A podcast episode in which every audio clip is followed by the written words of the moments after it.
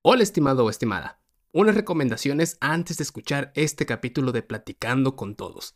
Recuerda que para algunas personas es más fácil o difícil hablar de su vida personal como se hace aquí. Te pido respeto para el invitado. Venimos a disfrutar y a conocer a una persona.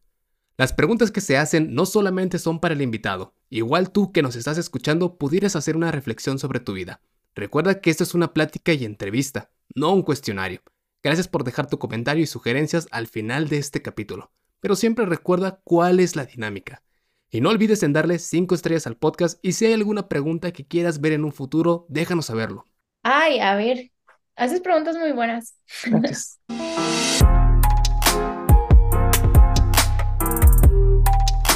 Bienvenidos una vez más al podcast Platicando con Todos, donde creemos firmemente que todos tienen una historia que contar y no hay nadie mejor para contarla más que uno mismo Hoy nos acompaña nuevamente una famosísima y una gran amiga, Andrea Enríquez o Andy Enríquez. ¿Cómo estás, Anita?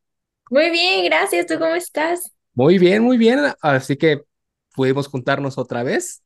Digo, estamos en la misma ciudad, pero pues por cuestión de horarios no nos hemos podido ver, pero mucha gente pedía otra vez conocerte porque de todo pasan los años. La primera parte, por si no lo saben, tiene como más de un año y medio. Entonces, la gente cambia. Si no totalmente, pero alguien puede cambiar dentro de un año, pueden sentirse mejor, pueden sentirse peor. Entonces, creí firmemente que si hay alguien que nos puede contar cómo ha cambiado, eres tu amiguita.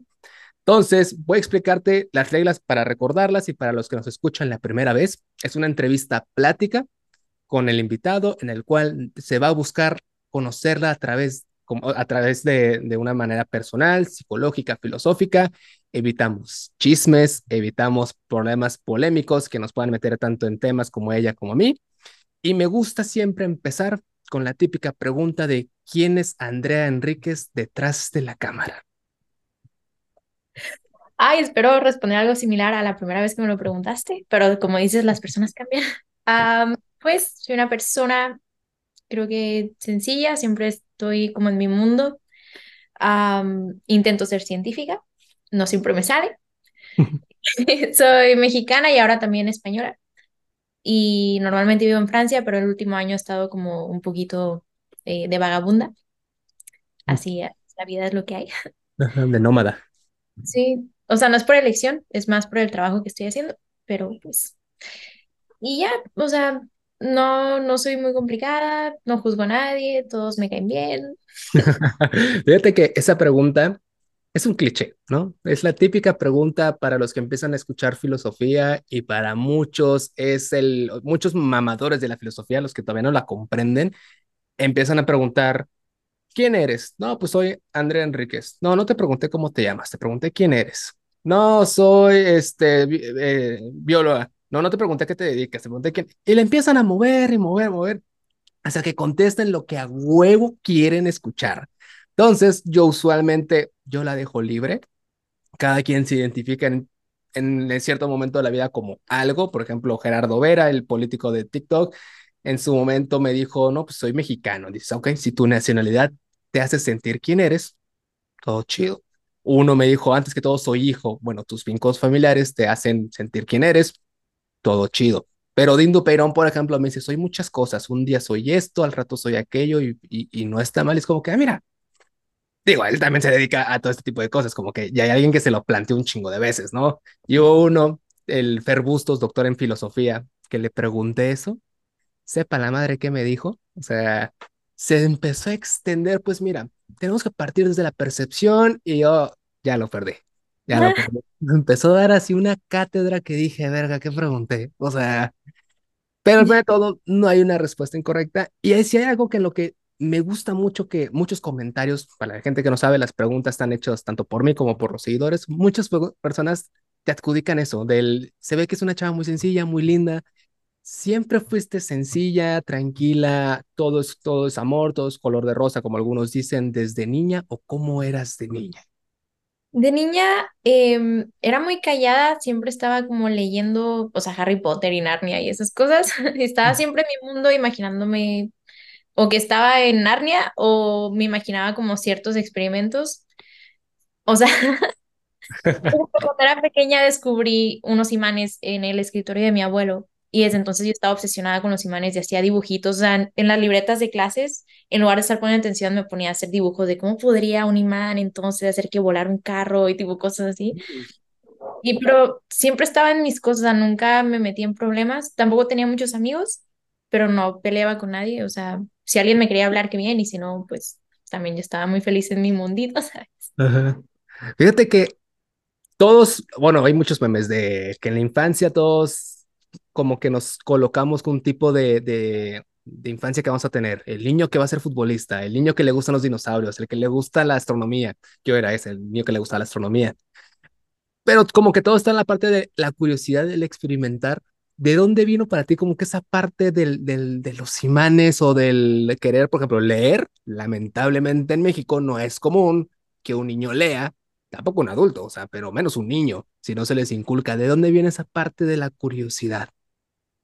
Pues la verdad, o sea, le estaba hablando con mi psicóloga hace dos años, Uh -huh, que ya, ya debería. Y me dijo como que igual y la situación que estaba en mi casa me llevó a buscar un escape uh y que ese -huh, escape eran los libros, o sea, como que meterte ese mundo para huir del tuyo.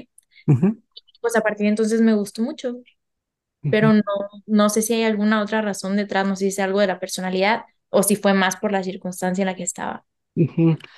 Y dentro de la parte de, de, de, la infancia, del, a ver, mucha gente, sobre todo de niño, creemos que tener muchos amigos es sinónimo de soy lo máximo, ¿no? Y de adulto te vas dando cuenta que entre menos sean, estamos mejor, estamos más a gustos los, los de nicho, ¿no? Los amigos, amigos.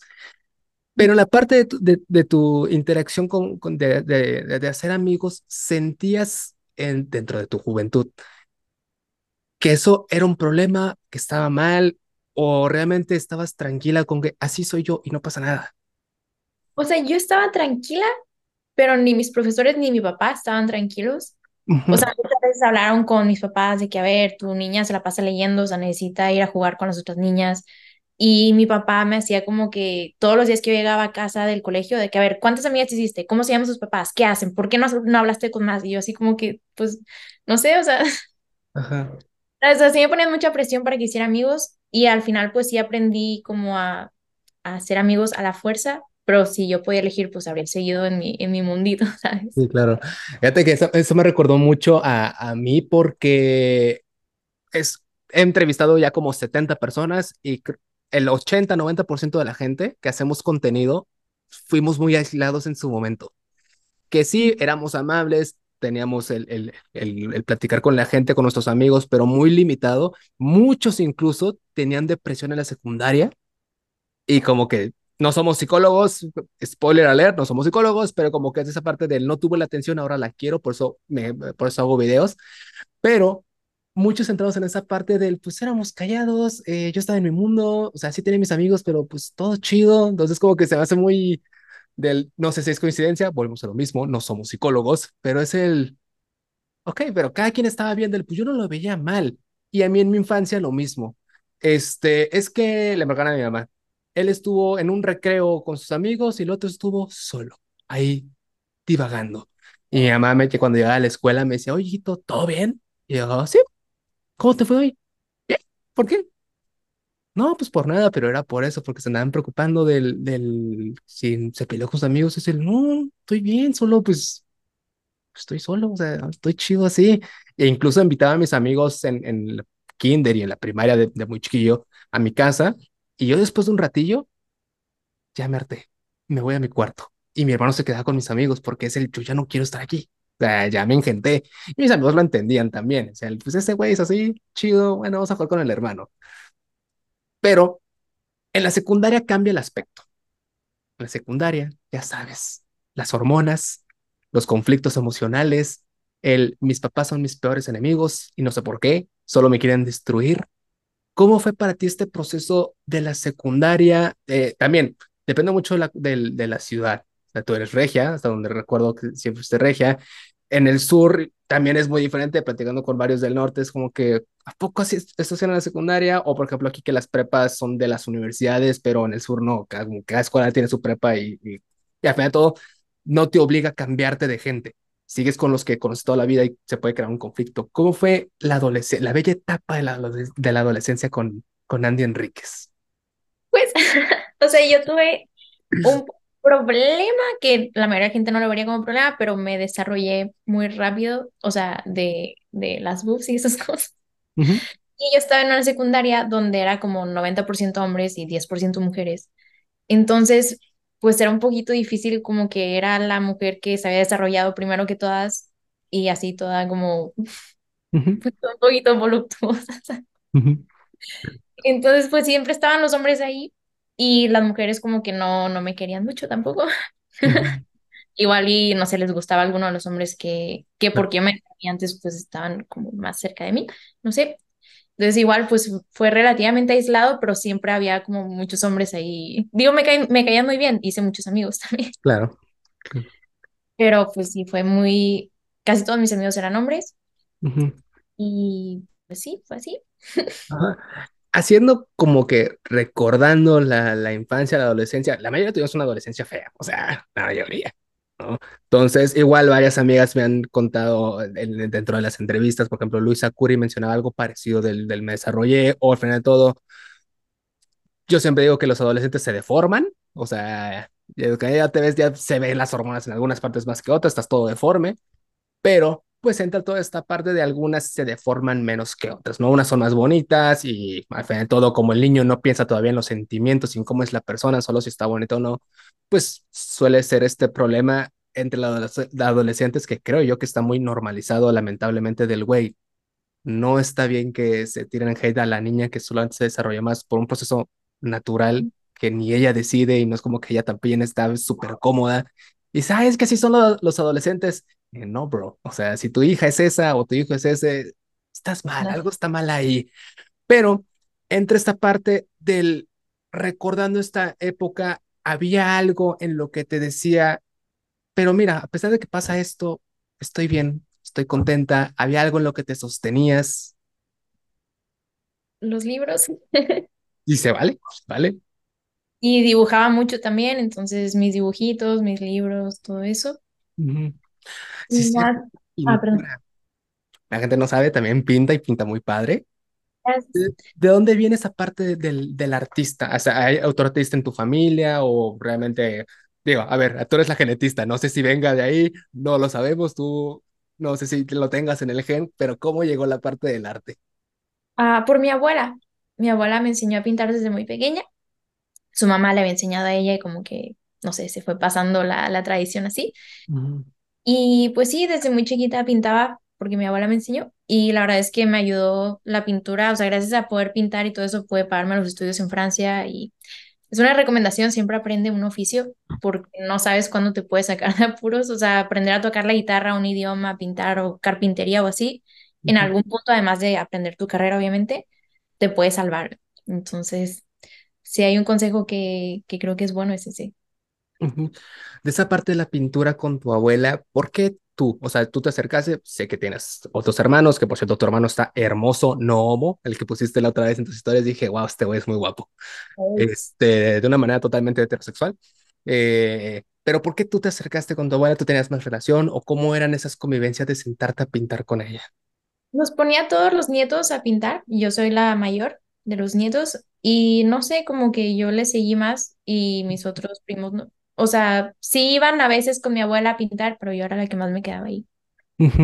Y aún tenías la parte del- de, la curiosidad científica. Digo, en la secundaria no es como que ya decidiste la carrera, algunos sí, algunos sí, obviamente, pero usualmente el niño de la astronomía ya lo soltó, ya conoció otra cosa, o el niño futbolista ya lo soltó, ya solo juega fútbol, pero ya dice, ah, yo todavía no sé qué voy a hacer en la vida. ¿Ya está esa parte de la ciencia o todavía no llega? Sí, o sea, es que para mí mis, o sea, dos figuras muy importantes fueron mis abuelos de los papás de mi mamá. Mi Ujú. abuela con todo lo de la pintura y el arte, y mi abuelo con todo lo científico y el ajedrez también. Mm, Y pues sí, mi abuelo siempre me explicaba cosas, me explicaba cómo se hacía la electricidad o cómo, no sé, cosas así. Me explicaba mucho también de filosofía, me hablaba de Platón, de, no sé.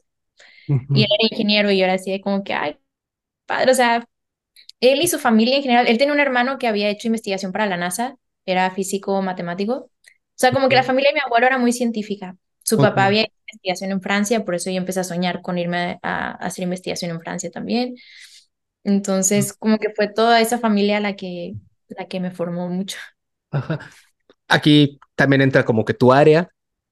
¿Estaba en tus genes la facilidad matemática o el gusto científico o no funciona así? Pues es muy debatido, o sea, yo personalmente creo que sí, pero al momento de afirmar que ciertos dones, talentos o incluso inteligencia viene de la genética, puedes caer en la eugenesia y ahí es como se vuelve un poquito más político y se puede volver hasta racial, ¿sabes? Sí, sí. O sea, no es por lo Es pronto decir afirmar es cierto o es falso, solo por lo pronto es incierto. Sí, o sea, es que si empiezas a decir como a la inteligencia se hereda, entonces se puede derivar a se hereda de cierto tipo de personas, de cierta etnia o de cierto grupo. Entonces, si no naces ahí, pues no eres Se inteligente o empieza a no. hacer la segregación. Entonces es muy peligroso, o sea, los estudios que hablan de eso por lo general no, o sea, evitan tocar ciertos temas sobre la inteligencia, sobre todo por no meterse en problemas. Igual hubo uno que ganó el premio Nobel, eh, James Watson, creo uno de los que descubrió la doble hélice, el ADN, hay mucha controversia ahí, pero él dice eso, o sea, él habla mucho sobre que la inteligencia depende de tu etnia y cosas así, y está súper funado de todo, a pesar de que es un premio Nobel. Claro, claro. Ok, digo, al- más de- después un estimado, no me acuerdo su nombre, que es una gran pregunta, que esa yo también la quiero saber, pero vamos a entrar a eso después para que las vayas pensando de tus teorías conspirativas que tengan que ver con la genética favoritas, pero esas después, después entramos en, en esa parte. ¿Viste, leíste los libros de, de, Divergente, de Verónica Roth? Vi una de las películas, pero no leí. no Bueno, la peli, la, la peli se acerca lo suficiente, ves que también los separan de que los inteligentes, los que son, los que están mamados. En la filosofía, para que no sepa, yo tomo cursos de filosofía, hay algo, una área que se llama filosofía aplicada, que justamente en- entran esos temas del hasta qué punto se puede comentar ciertas cosas. Y obviamente llegamos en una clase a las teorías este, de conspiración del seguramente ya se ha debatido de esto, pero no hay una forma ni ética ni moral para abarcarlo a nivel nacional. Se haría un desmadre si de repente, se, por ejemplo, se plantea eso del tu inteligencia está en tus genes. Entonces, porque pues, recordemos qué pasó en Alemania en la Segunda Guerra Mundial, cuando aquí a un líder se le ocurrió hacer un tema de, de la raza superior, pues no, no estuvo muy chistoso que digamos, no agradó esa idea. Pero toda esa parte que me dijiste de, del- de la importancia de los, de los- de los abuelos, que creo que todos coincidimos que son unos tesoros los abuelos y que lo comprendes ya de grande, porque de niño pues estás en tu pedo, ¿no? Pero ¿cuál crees que fue la enseñanza más grande? No la, no la tuviste que haber aprendido en ese momento, quizás recordando los años pasados, que te dieron tus abuelos. Uno de los dos o los dos, como quieras. De luchar por mis sueños, ¿no? prácticamente eso. Que nadie me dijera que no podía hacer algo por, por de dónde venía o, o quién era.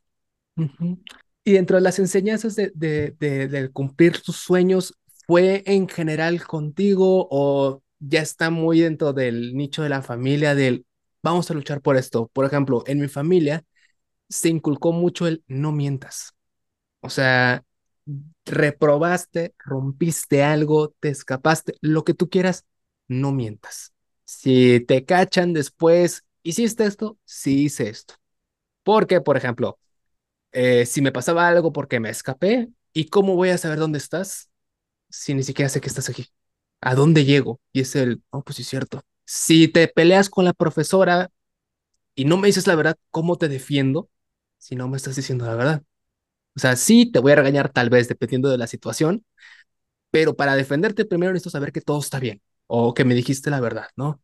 Entonces, como que mi familia, y tengo una hermana menor de ocho años, que lo mismo del no mientas. O sea, es que me van a regañar, sí te van a regañar. De entrada, sí te van a regañar, pero el regaño va a ser menos feo si dices la verdad primero, porque después entra primero el regaño de lo que hiciste y después de la mentira. Entonces, y lo mismo, le dije, como que me dio el flashback de cuando me lo dijeron de morro, no te puedo defender si no me dices primero qué hiciste, la verdad. No, pues hice esto, y, a ver cómo le hago, pero ya sé, ok, ves por aquí, va, perfecto. Entonces, ¿estuvo eso de perseguir tus sueños muy de la familia o sientes que fue un mensaje más para ti? Creo que fue mucho más para mí. Ajá. ¿A qué crees que se debe? O sea, yo desde chiquita siempre decía que voy a ser científica en Francia, voy a ser científica en Francia. Y muchos amigos, primos, decían como, ay, o sea, por favor, estás soñando. Uno, o sea, eres mujer, que tanta ciencia, o sea, tú te vas a dedicar a algo más de arte, más así bonito. Y dos, pues Francia, y no teníamos mucho dinero, entonces era como que, ¿cómo te vas a ir allá? O sea, imposible 100%. Y pues sí, después de muchos años, pues sí se pudo. Pero desde muy, muy, muy chiquita siempre de que voy a ser científica en Francia, por lo que mi abuelo me contaba de su papá. Claro. ¿Y qué, qué te gustaba pintar de niña? No sé cómo se empieza la, o sea, yo dibujo, pero pues soy otaku, ¿no? Yo empecé a dibujar caricaturas de anime y hasta la fecha lo único que sé dibujar son caricaturas de anime. No sé dibujar un perro. O sea, mi hermana ve mis dibujos y dice, el güey, qué pedo dibujas muy bien. ¿Me haces un perro? No sé dibujar animales. Solo sé dibujar al Cocoon. O sea, o, o derivados del anime. No sé hacer más. Pero ¿cómo fue tu proceso de aprender del arte? ¿Qué te gustaba pintar de niña?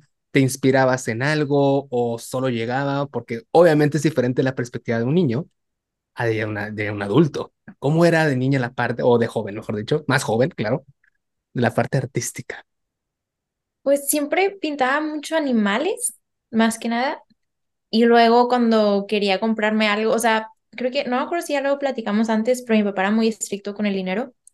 O sea, desde que tenía 10 años yo. O sea, si yo quería algo, tenía que ver cómo conseguir dinero para, para comprarlo, aunque fuera el lonche de la escuela. O sea, ujú, entonces empecé a dibujar caricaturas que le gustaban a mis compañeros y les vendía los dibujos.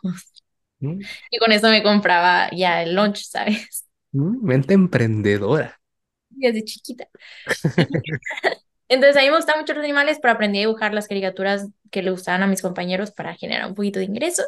Y luego empecé a dibujar también como, o sea, hacer cartitas para San Valentín o para el Día de las Madres o cosas así, que también las vendía ahí, o Navidad.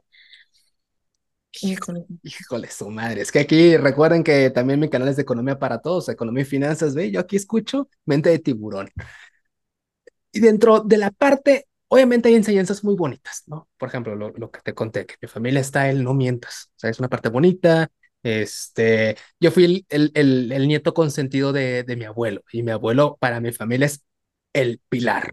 O sea, en la máxima expresión de un caballero, un respetuoso y que yo era su favorito, yo era intocable. Eh, Hasta la fecha soy intocable. Y obviamente eh, hay enseñanzas bonitas como esas de que mi abuelo siempre me protegió, oye, todo es lo que tú quieras. Y hasta la fecha, mi, mi- lo que quiero llegar al final de mi vida es sentirme tranquilo que viví a mi manera. Pues como la canción de A mi manera, por eso para mí es lo máximo porque así quiero vivir, así me enseñó mi abuelo a vivir. Pero obviamente también hay enseñanzas que se aprenden a la mala, ¿no? O sea, que al de grande dices, "Ota, pues sí, tenían razón. Sí, es cierto. Me decían esto, que lo iba a entender de grande, y sí, ya lo entendí.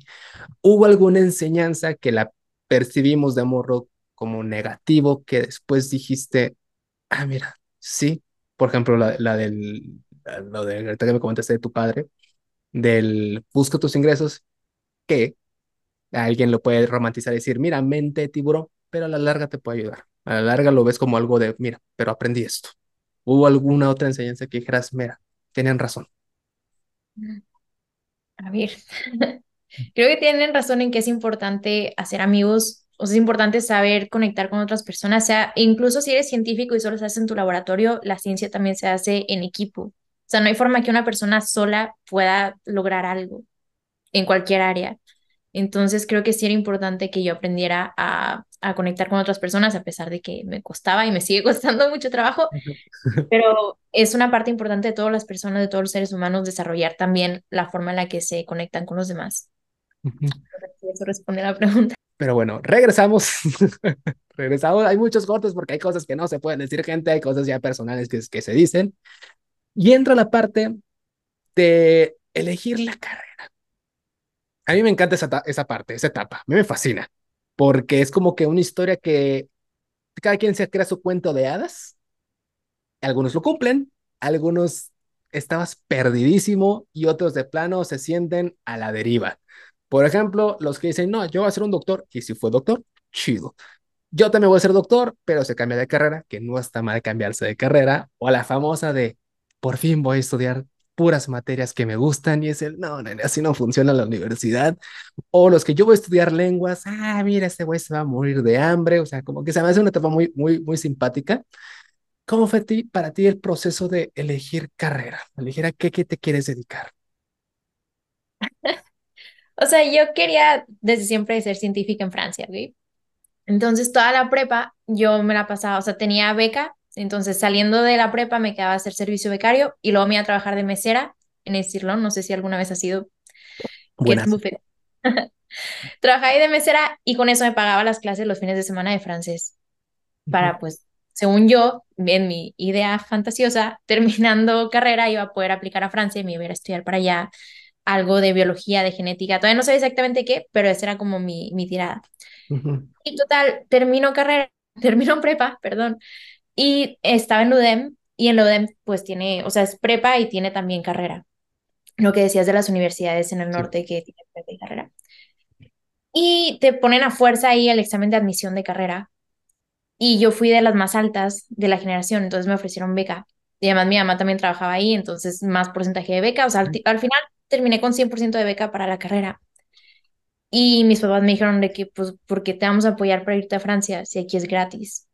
Y no cuesta nada que estés en la casa, o sea, no cambia mucho el gasto de luz, no comes tanto, como que, ¿por qué te vamos a apoyar para que te vayas a otra parte si aquí no tenemos que pagar por ti?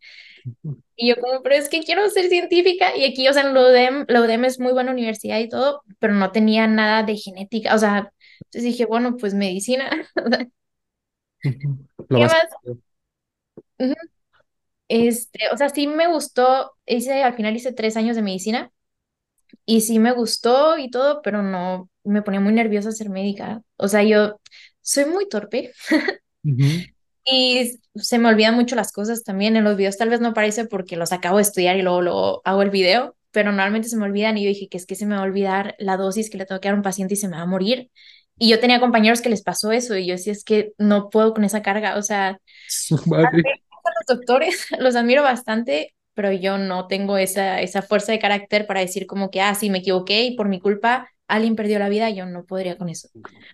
Y muy probablemente iba a pasar. O sea, conociendo, creo que hice un favor al mundo no siendo médica.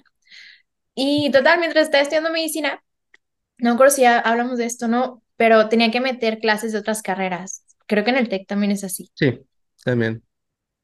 Y metí dibujo natural y figura humana porque pues toda la vida con dibujando y así dije, bueno, me toman la calificación también para la beca porque necesitaba mantener una beca, o sea, unas calificaciones excelentes.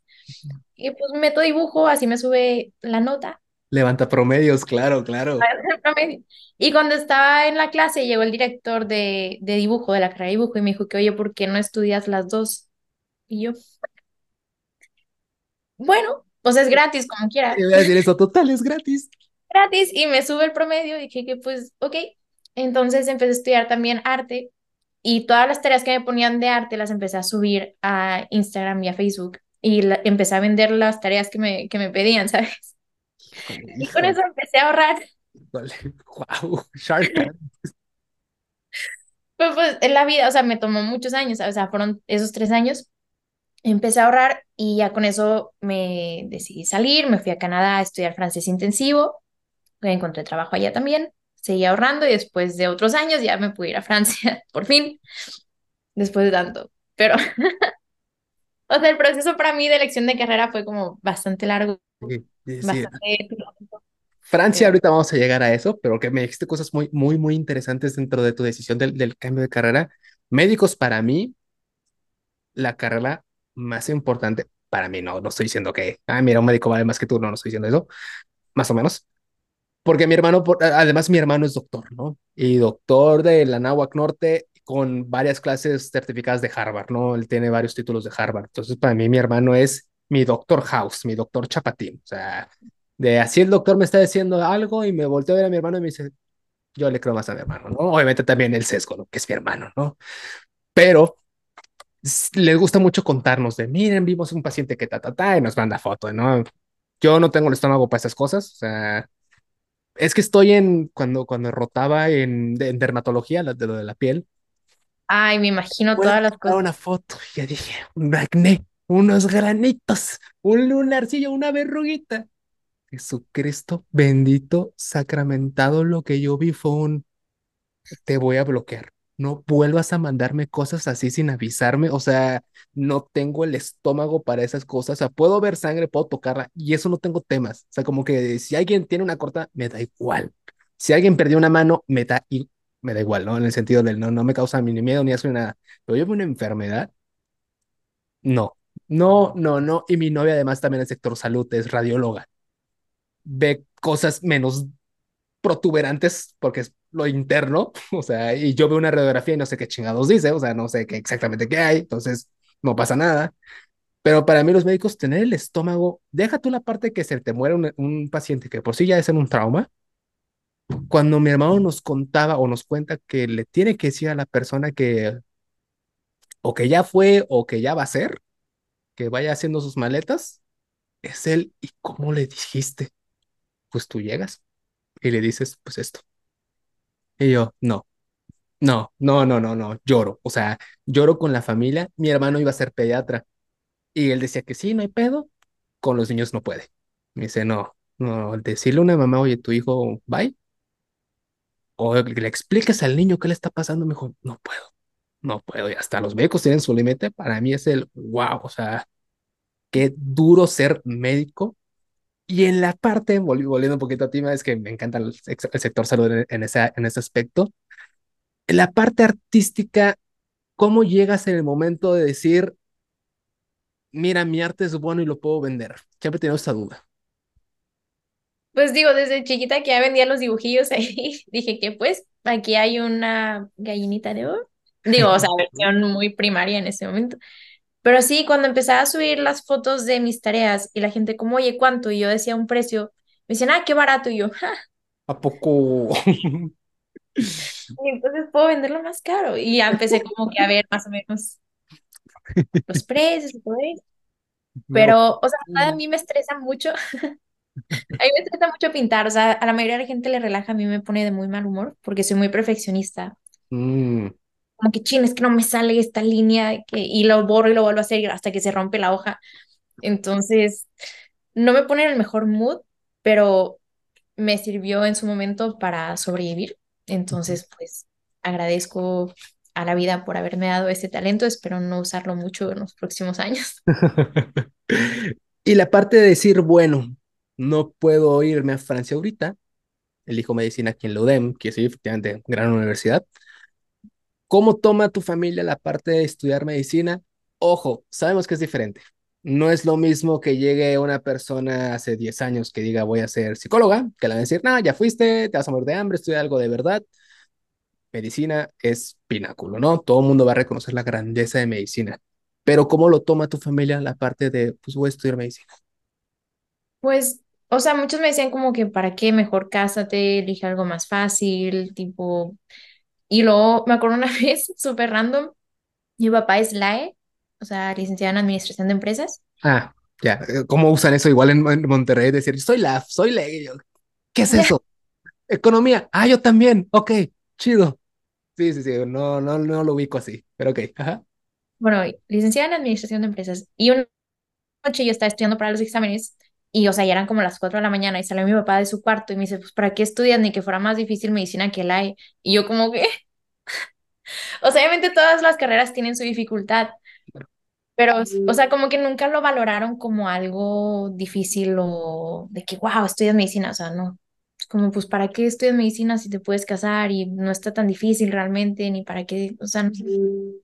¿Crees que ese tipo de comentarios vienen por el estigma del machismo en Monterrey? En general en México, pero particularmente en Monterrey. Puede ser que, o sea, es que sí, mi familia es muy, o sea, no necesariamente machista, muy tradicional.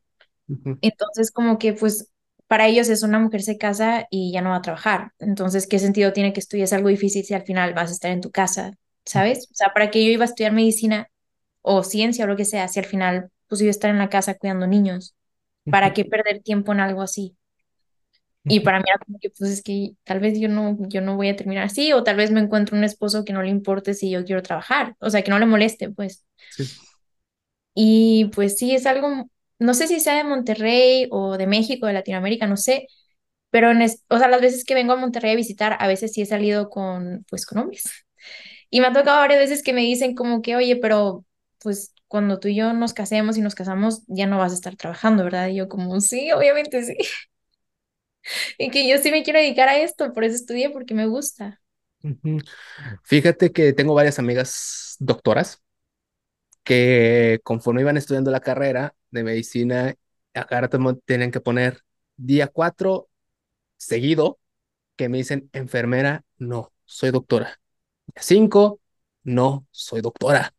Y así que tienen el super estigma que pues obviamente como hombre no lo vives así y lo veía todavía muy ajeno a mí, ¿no? Del, sí eres mi amiga, pero como no tengo un vínculo así palpable para mí, sí digo que culero, obviamente, sí digo, está mal, definitivamente, pero como que no me entra ese, ese enojo hasta que empecé a andar con mi novia, que es radióloga. Para esto, yo no crecí, yo crecí de papás separados. Me crió mi mamá y mi Para ti es normal. Para mí es normal, además mi abuela, mi familia es matriarcado, las mujeres mandan en mi familia. Entonces, para mí siempre se me inculcó el respeto a la mujer y la mujer es superior. Y para mí eh, fue mi normalidad. Entonces, y en mi escuela, casualmente, los 20 promedios más altos eran mujeres. Así, corridito, menos el segundo que era un amigo. Entonces, toda mi generación para nosotros fue, pues, las mujeres son más listas. ¿Por qué no? Y de hecho, crecimos y empezó a hacerse más volátil el tema feminista. Y todos casualmente pusimos un post del, güey, para mí siempre la mujer fue más inteligente. O sea, ahora resulta que mm, dicen, güey, ¿cómo la mujer lo va a hacer? Es el güey, pues siempre fue para nosotros. Pues sí, dile a Katy, Katy es doctora. Dile a Katy, ella siempre saca 10, que te ayude. Dile a Paola, Paola también es doctora. Ella siempre saca 10, que te enseñe mate. Y para mí fue lo normal del, pues, pues, las mujeres saben más, o sea, pues son más disciplinadas todo eso porque fue mi normalidad. Ujú. Este, y la parte diferente, ¿cómo toma que empieces el arte? Pues, o sea, eso lo tomaban mucho mejor. Como que, ah, pues sí, o sea, normal, eres mujer, pintas, puedes dedicarte a esas cosas artísticas. Si te casas, el arte no te va a quitar tiempo de estar con tus hijos o de cuidar tu casa o cosas así. Ujú. Y llega el, el aprender, bueno, nos fuimos a Canadá.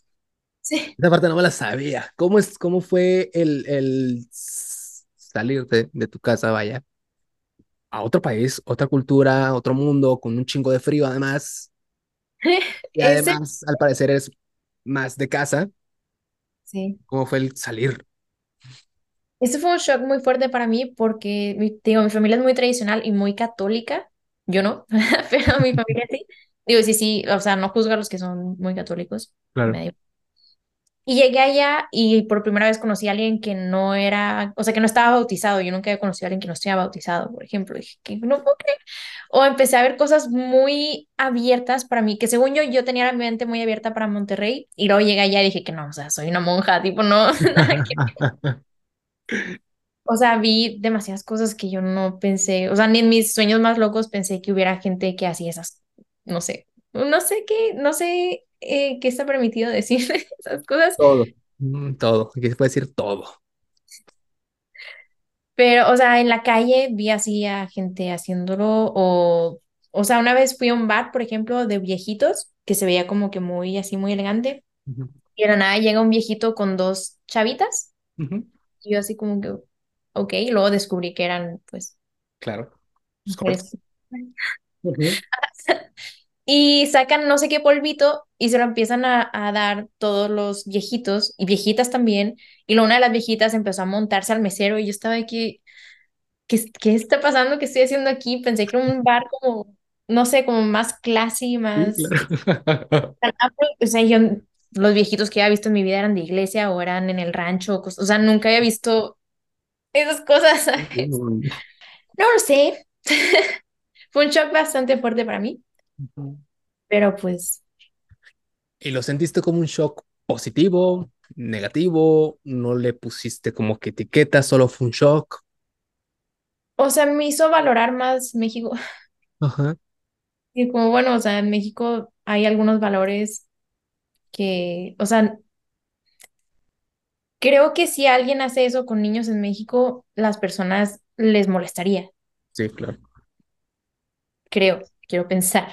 Y allá no. Entonces digo como que esas cosas en México todavía están como, no sé, todavía nos preocupa el bienestar infantil, ¿sabes?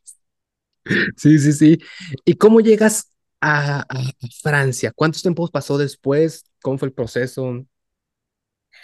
Eh, pues eso fue, o sea, 2015 me fui a Canadá, estuve allá un año, estuve trabajando también, luego me regresé a México y seguía trabajando a veces, o sea, como en distancia y no, a veces iba a Canadá y volvía y sí.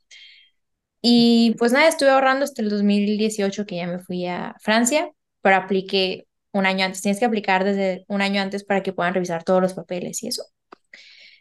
Y pues así fue. Pues, a ver, es que es- Francia es un momento importante, ¿no? Por lo que se me ha contado, Francia era el momento del, aquí empieza, bueno, desde antes de que lo estás planeando, de decir, ahora sí voy a ahorrar para esto, es el voy por mi sueño.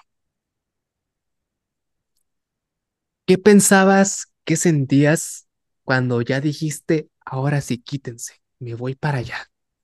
Yo pensaba que algo iba a pasar. Decía, es que no puede ser, o sea, llevo tantos años soñando con esto y trabajando para esto, algo va a pasar, ¿verdad? No puede ser que se me va a hacer realidad mi sueño, tipo.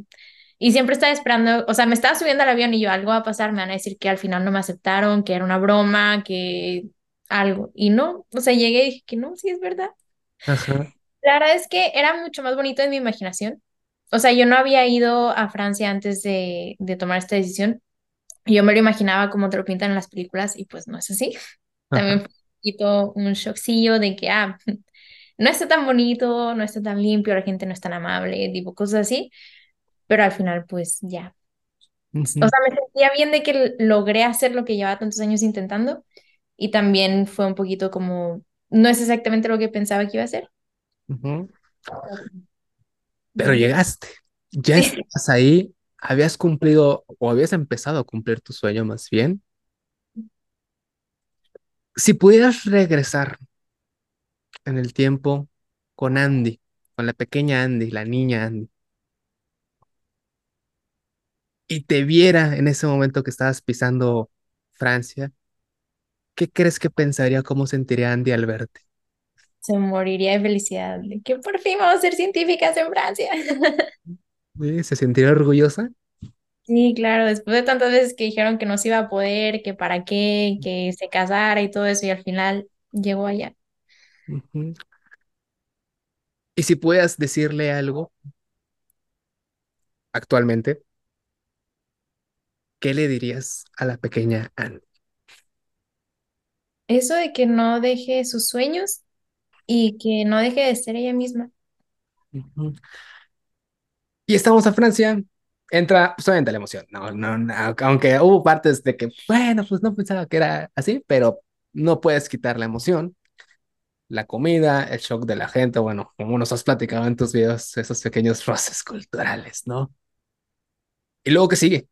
O sea, ya llegamos, te aceptaron, pero y luego no vives de la emoción, o sea, ¿qué sigue? ¿Cómo, cómo saliste adelante o cómo se, cómo se es salir adelante o cómo tuviste, mejor dicho, que hacerlo porque cada quien lo vive diferente, pero ¿cómo fue para ti? Pues yo, o sea, había llevado muchas clases de francés, pero cometí el gravísimo error de no llevar clases de francés científico. Entonces, pues sí, yo podía hablarte normal en la calle, tengo tantos hermanos, soy de México, tengo tantos años, o sea, las conversaciones así banales, pero no te sabía decir cómo se hizo una célula madre, por ejemplo. Entonces, o sea, en mis clases yo entendía como el 30% de lo que decían los profesores y era todo en francés y yo así como que, y todos mis compañeros eran franceses también, no había como que alguien al que le pudiera pedir ayuda. Mis primeros exámenes fueron bastante malos. Eh, pero, por ejemplo, eso de las células madre, en francés se dice cellule souche. Y pues la maestra hablaba de cellule souche, cellule souche, y yo como que, o sea, tomando notas, pero no sabía de qué estaba hablando. Y en el examen puse cellule mère, porque mère es madre. Claro. Y el profesor como que, ¿qué es esto? Y todo tachado en rojo. Y yo como, es, es que no estoy segura de qué está pasando. Dándole como, sí, la célula de donde viene, de donde se dividen todas las demás. La célula sush, ya. Por eso. empezó con todo. O también estadística. O sea, en primer lugar, allá el punto es coma. O sea, lo que en México ponemos como punto, ya lo ponen como coma y al revés. Entonces yo ponía O sea, en lugar de poner 1.003, lo escribiría como 1,003, Ujú. o sea, como mil, ¿sabes? Y a veces los resultados eran así, y el profesor como que no, está mal, y yo pues, ¿por, por qué? O también el, el 7 allá, como, o sea, yo lo hago como está escrito en, en el teclado de las computadoras, Sí, sí, sí. para ellos eso es uno. Entonces también a veces los resultados, pues si yo ponía un 7 lo tomaban como uno, y el que está mal, y yo pues, es que no, no está mal, ¿sabes? ¿Y Era un cómo poquito, el siete tienes que ponerle el palito. Ah, ok, ya, ya, ya, ya. Ok. O sea, Sí, makes sense, pero... Sí, sea, o sea, tiene sentido, pero... ajá, pero en México si pones un, el 7 como está escrito en los teclados de, la- de las computadoras, pues, ¿entiendes? Y el uno es un palito y ya. Yo sé que varios eh, estuvimos volteando ahorita nuestro teclado para ver cómo se ve. Sí, y en el teclado ya también tiene el 7 así, o sea, yo no entiendo por qué si pongo un 7 así no entienden que es un 7. Qué vintage. Mm, Pero bueno. sí tuve muchos problemas así y los primeros exámenes me fue bastante mal y luego ya poquito a poquito fui aprendiendo, porque además ya los exámenes no son de pregunta y respuesta, son de escribir ensayos. Me Entonces, esos. los odio, los Me odio. O sea, si la respuesta de uno más uno es dos, porque tengo que explicarte de dónde viene el uno, de dónde viene el símbolo de Ah, más. bueno, sí, esos de, de justifica. Sí, pero son, o sea, te dan cuatro horas, como ocho hojas, para contestar una pregunta que se contesta con una palabra, o sea, para que de aquí viene, ne, ne, ne. Ya, además francés. ya, ya sé, como una vez me fue mal en un examen, mi primer examen universitario, de hecho. Me habían preguntado qué era X planteamiento, qué es economía. Ah, pues la economía es la ciencia, del estudio, que, de la ciencia que estudia la toma de decisiones de las personas. Chido, esa es la definición, no necesitas más. Me la pusieron mal porque no expliqué todo. La ciencia que estudia el comportamiento de las personas a través de la toma de decisiones para enfrentar la escasez y las variedades que resultan, donde se divide entre micro y macro, chalala, chalala, chalala. Entonces, el- tú nada más me preguntaste qué era economía. Si querías saber qué era micro, me lo preguntabas. Entonces, sí, es la única vez que es el... Desde entonces, siempre escribo así. Mis preguntas de mis exámenes. ¿Qué fue la revolución económica de tal? ¡Pah! De ahí te va como si fuera un video de YouTube de 20 minutos. Ahí te va todo. Sí, desde entonces, por lo mismo que se me quedó el... Y por eso me gustan más, porque es el... Aquí sabes que sé. No se va a ir por aquí de... Es que no me quedó claro. ¿Cómo no te quedó claro si te puse todo? O sea, hasta de más si quieres. Hasta un dato curioso por ahí que se me acordé. Ajá. Pues te iría bien en los exámenes franceses de ti. Tengo una... Un, me salió un... El, el sé que es choque cultural, claramente. O sea... Y, y también me pasó lo mismo. Yo sabía inglés perfectamente, no inglés económico. Y esto como la mitad de la carrera que tuve una materia en inglés, fue, pues debe ser lo mismo. Y empiezan a decir de términos y yo, ¿qué es eso? ¿Es esto? Ah, ay. Y fue cuando razoné del, yo me sé los términos en inglés. Y era a re- reestudiar, ¿no? Lo que es- ya me lo sé, o sea, ¿y que, por qué no lo traduces? Porque no funciona traducido literalmente como, como mencionaste, pero sé que aplica el choque cultural, cómo es la parte del, ¿cómo decirlo? no sé cómo sintetizarlo, pero tú sabes cómo es la típica vida universitaria mexicana. ¿Es muy diferente de la típica vida universitaria francesa o en qué cambia cómo son los dos mundos? Pues que también la vida universitaria, más bien de Monterrey, porque no Ah, sé, supongo que en otras partes de México sea diferente. Y además, pues yo estaba en una universidad, en una universidad privada en México, gracias a la beca, y en Francia estaba en una universidad pública, entonces también no sé qué tan comparables puedan ser, pero la universidad en Francia, por ejemplo, estaba cayéndose. O sea, a veces nos mandaban mensaje como, oye, vamos a cambiar de salón porque ese salón está en riesgo de que se caiga el techo. Que bueno. Está todo grafiteado, todo roto, todo así feo, mal, descuidado. Y en la de México no, porque pues es privado, o sea, ahí, ahí, ahí sí hay dinero. Lima.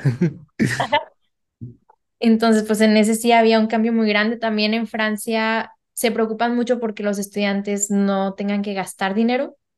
O sea, muchas veces las personas piensan que en Europa todos son ricos, pero en realidad no. Es O sea, sí, sí hay gente rica, pero mis compañeros, la mayoría, pues eran de clase baja o media baja y no te encargan libros, por ejemplo, porque no quieren que gastes en comprar libros para la universidad. Entonces, todo lo que te enseñan, solo que los profesores te, te están enseñando en la clase, pero no hay un libro en el que se base, mientras que en México tenés que comprar libros carísimos de medicina, o sea, de tres mil, cuatro mil pesos cada libro y tú como que, mi codo, o sea, mi- Sí, estás viendo que me, me dejaste en la calle con la colegiatura. Sí, encima y luego paga el estacionamiento también y necesitas una laptop. En la universidad en Francia te prestan laptops si tú no tienes, por ejemplo, cuando llevábamos las clases online por la pandemia, te prestaban una laptop para que tú pudieras conectarte, sí, porque muchos no tienen dinero para comprarse una computadora. Entonces, pues, o sea, en ese se me hace un cambio bastante grande. No sé cómo sea una universidad pública en México porque nunca he ido a una, Ujú.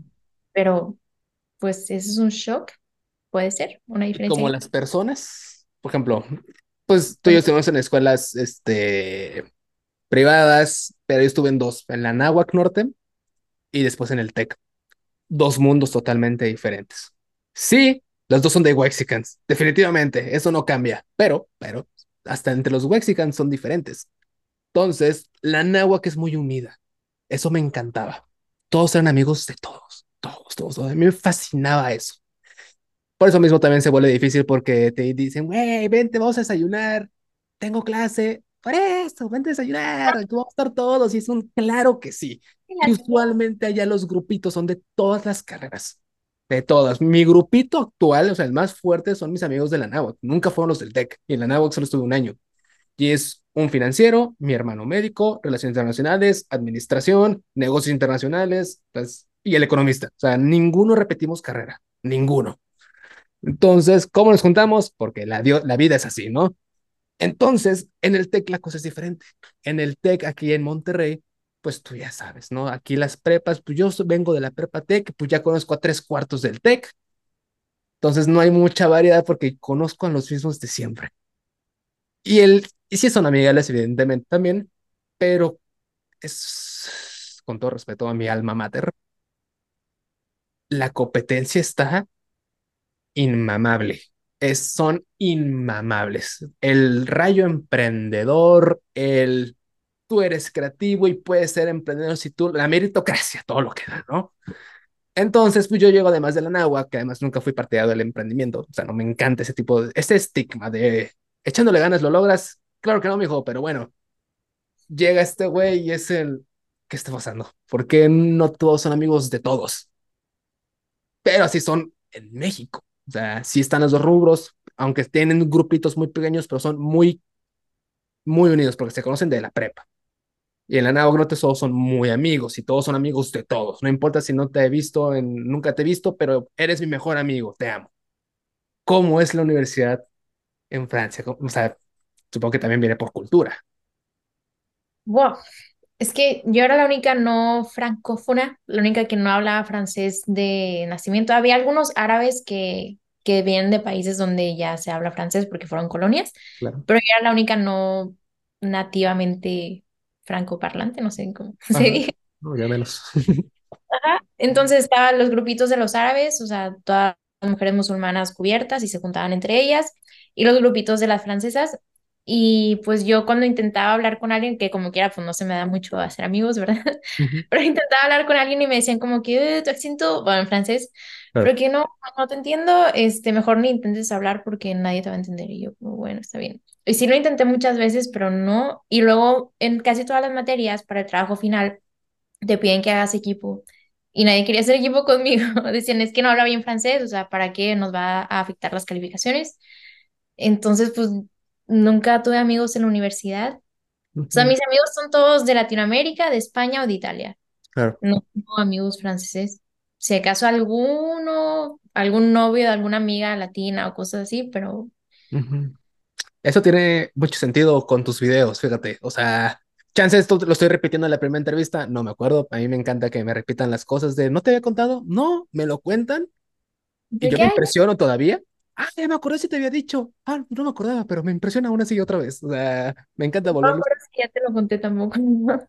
Quién sabe, pero me toma mucho sentido con tus videos que siempre en, en, en tus story times, siempre es un español, un italiano compañero amigo y el Contra. enemigo, el antagonista, es el francés y es el, ya sé por qué. Ok, ok, ahora tiene sentido porque uno puede decir, ah, es que no le caen bien los franceses, no, es que es al revés la cosa. Los franceses no le caemos bien nosotros, ok. es- por eso Y, la o sea, y no son todos, también hay unos que son amables y eso, pero pues he tenido muchos roomies, eso sí, he tenido roomies franceses que me he llevado bien, o sea, no han sido mis amigos, pero hemos tenido una relación cordial. Y uno de ellos me estaba contando, o sea, éramos, en una ocasión éramos tres, él, otra roomie y yo, y la otra roomie que también era francesa era muy insoportable. Y, o sea, nos habíamos peleado con ella y así. Y le dije como que tiene una personalidad que yo relaciono mucho con los franceses, o sea, una personalidad desagradable que ya he visto en muchos franceses y nunca he visto ni en Canadá, ni en México, ni en ninguna parte. Y me dijo, sí, pues yo soy francés y yo considero que más o menos el 25% de los franceses son así insoportables. Ujú. Y yo, "Ah, es un número bastante grande. O sea, Sí, sí, sí, mexicanos diría que el 0.01% es insoportable. sí, sí. Y ya uno de cada cuatro franceses que te topes va a ser mala onda, pues. Y eso Es- lo dijo francés, no es, no es una, digo, no sé en qué se basó, no es una cosa estadística real, ¿sabes? Sí, sí, sí, pero se entiende, pero te hace sentido, o sea, Digo que pues sí, probablemente. si a mano alzada, ojo de buen cubero, sí te creo. Pero también, o sea, está mala onda porque en muchos países no quieren a los franceses por ese 25%, cuando el otro 75% es buena onda, ¿sabes? Sí, claro, generalizar. Y me estaba contando una amiga alemana, no sé si esto lo hablamos en el otro podcast. Ella se fue de viaje con una francesa y no, o sea, por Asia, y casi en ningún lugar le querían rentar cuartos o reservar restaurantes así por la francesa. Le decían, es que no, con los franceses siempre tenemos malas experiencias, mejor no. Ya, pero yo soy alemana,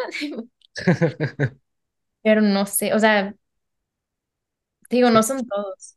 Sí, no, o sea, si nos ponemos ya igual un poquito quisquillosos, es un tipo, es un tipo de discriminación, o sea, si es un tipo de xenofobia de- del rechazo a una cultura solamente por ser esa cultura, cuando es el güey, no somos todos, o sea, lamentablemente los negativos hacen más ruidos, que, que más ruido que el positivo, lamentablemente en todos lados sucede, pero sí está feo, o sea, gracias a Dios a nosotros nos dicen que somos ruidosos nada más y peleoneros.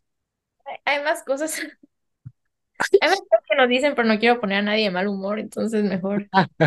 Que venimos a cotorrear de compas, no. Ah, bueno, hay cosas que sé que piensan que andamos en burro, que si no tenemos internet, que casi casi acabamos de descubrir el fuego, o sea, sí, pero yo ese tipo de cosas lo tomo co- como que me acabas de dar cuenta que eres un inculto, o sea, que el que no está académicamente preparado eres tú, no soy yo.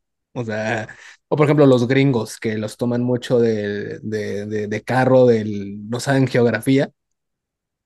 Por los típicos videos de TikTok también, evidentemente, y si es a veces cuestionable del, sí, sí, sí es cuestionable a veces del, güey, es que esto yo lo vi en kinder y académicamente, sí, y académicamente, o sea, Estados Unidos es mucho mejor. Y deja tú la parte académica. En algún momento de tu vida, viste un mapa, o sea, o alguien te dijo X dato curioso, de algún lado se te tuvo que haber pegado.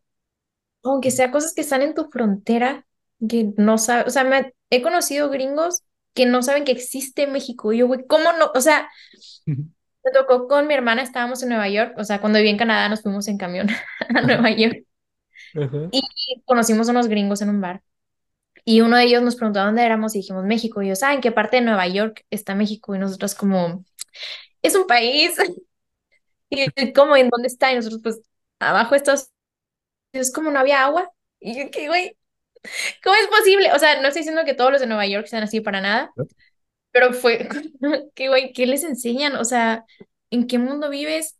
Te, te entiendo si dices algo así de, no sé, de países asiáticos, pero están muy lejos, pero lo que está junto a tu país ni siquiera sabes qué hay, tipo, O cuando, por ejemplo, ves que tengo la, la dinámica de las banderas. Cuando me dicen, güey, mejora a Vanuatu. Y yo, ¿qué coño es un Vanuatu? Y obviamente reviso una mini islita en Oceanía. Es el, ok, se entiende. O sea, ahí va todos los países del mundo. O sea, que sí, pero o por ejemplo, si no supieran de Israel, que Israel está hasta el otro lado, pero es un país conocidón, México igual es un país conocidón del güey. Si vives en Nueva York, hay 800 mil inmigrantes ahí. O sea, ¿de dónde crees que son? O sea, o sea, sea, el mesero, mira el mesero. O sea, ¿de dónde crees que es? O como si sea, no sabemos que existe Belice, nosotros, pues sí. es, está ahí cerquita, ¿sabes? Bueno, igual no es por atacar a, a los nuestros, pero cuando yo siendo tabasqueño, aquí en, aquí sobre todo en Nuevo León, ¿dónde está Tabasco? ¿Está en el norte también? Y yo, ¿cómo, güey? es cierto, pero lo llevamos en clases, o sea, clase de geografía de México y te hacen hacer el mapita. yo fui pésimo en geografía, pero sé dónde están las cosas. O sea, quizás no sé exactamente, sé que Chihuahua está al lado de acá, pero sé que está arriba a la izquierda. O sé que Guadalajara está en la parte izquierda, o sea, hacia abajo, bueno, en el medio. O sea, cuan- y es una pregunta muy frecuente cuando me escuchan hablar. Digo, no hablo como el peje, pues, pero si hay palabras que arrastro, o si hay eses que me como, o si hay expresiones tabasqueñas que digo todavía. ¿De dónde es joven? Los, sobre todo los didis. No, pues soy tabasqueño, pero pues llevo aquí cuatro años, viví en el DF cuatro años, en un seminario donde éramos de todo el país, pues se hizo esta mezcla extraña de todo el país y hablo así. O sea, hablo raro, ¿no? Pero soy tabasqueño. ¿Y dónde queda?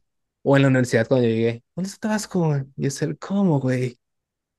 ¿Cómo? O sea, yo sé que Tabasco no es lo más evolucionado, yo sé que somos rezagados. O sea, está al lado de Cancún y, ah, está cerca. Bueno, te el que me dijo de lo de Cancún, como, bueno, te acercaste, me habían dicho cosas peores. Entonces, igual, pasa, pasa. O sea, a todos nos, a todos nos puede, en todos los países puede suceder. Y entra la parte del, ya estamos ahí, estamos creciendo, estamos aprendiendo, estamos saliendo mal en los exámenes, pero ánimo, aprendemos, ¿no? O sea, seguimos adelante. ¿Hubo en algún momento en el que quisiste rendirte? ¿Quisiste decir, al Chile no la estoy armando? ¿para qué me fui? Bueno, ¿para qué me vine? muchas veces, muchísimas veces, muchísimas, o sea, desde que recibí las primeras calificaciones de, de los exámenes dije, ¿qué hice? O sea, toda mi vida luchando para llegar aquí, para sacarme cero. Luego ya aprendí cómo se respondían los exámenes y aprendí los términos en francés y ya me fue relativamente bien.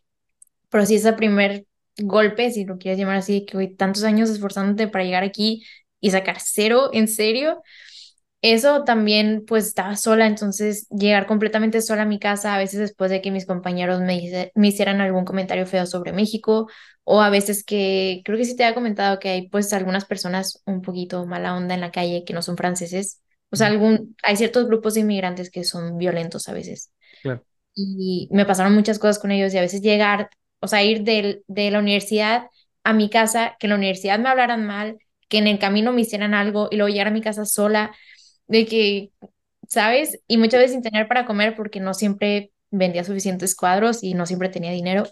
Y de que, güey, me estoy muriendo de hambre aquí, siendo maltratada, ¿por qué? ¿Por qué quiero sufrir? ¿Sabes? ¿Por qué me odio?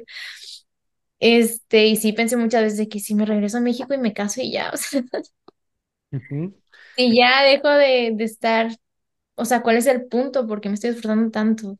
Sí. Pero ¿Y quién pues, te sostenías? ¿Quién o qué era tu hombro? O sea, incluso tu gato, o sea, pero en, pero ¿en quién te refugiabas? ¿Quién era tu, quién era tu lugar seguro o qué era tu lugar seguro? pues los libros, la ciencia, siempre. Mi gato también ayudó, por eso una de las razones por las que la adopté allá es porque, pues, para no estar sola. Ujú. Es un gato muy lindo, por suerte. Ah, Entonces, ¿es el mismo gato actualmente? Wow, wow, wow. O sea, pero él, él habla francés, o sea, es bilingüe, vaya. Entonces tuvimos una, un- una pausa breve de dos días, por si no lo, por si notan algo extraño, pero continuamos, amiguita. Entonces, nos estábamos platicando que estábamos en Francia y sobre el cl- claro sentimiento de darse por vencido de repente, que es común, es normal, y el quién te sostenías. Pero una vez estando ahí, nos pusimos al día, empezamos a mejorar con las, con, con la traducción más que nada, empezamos a salir mejor y empezamos a adaptarnos más también a todo se acostumbra al hombre, menos al hambre una vez que ya te pusiste al corriente, ¿cómo te sentías? ¿Ya, ya sentías el, ahora sí estoy cumpliendo mi sueño o lo estoy cumpliendo mejor? No, si se puede. ¿Cuál era el, el sentimiento que tenías? O sea, al principio fue como que ya, por fin, después de todo este esfuerzo, de todo lo que me tomó llegar hasta aquí y por fin ya entender el francés y todo esto, ya puedo, o sea, ya siento que estoy avanzando hacia mi objetivo, hacia lo que quiero.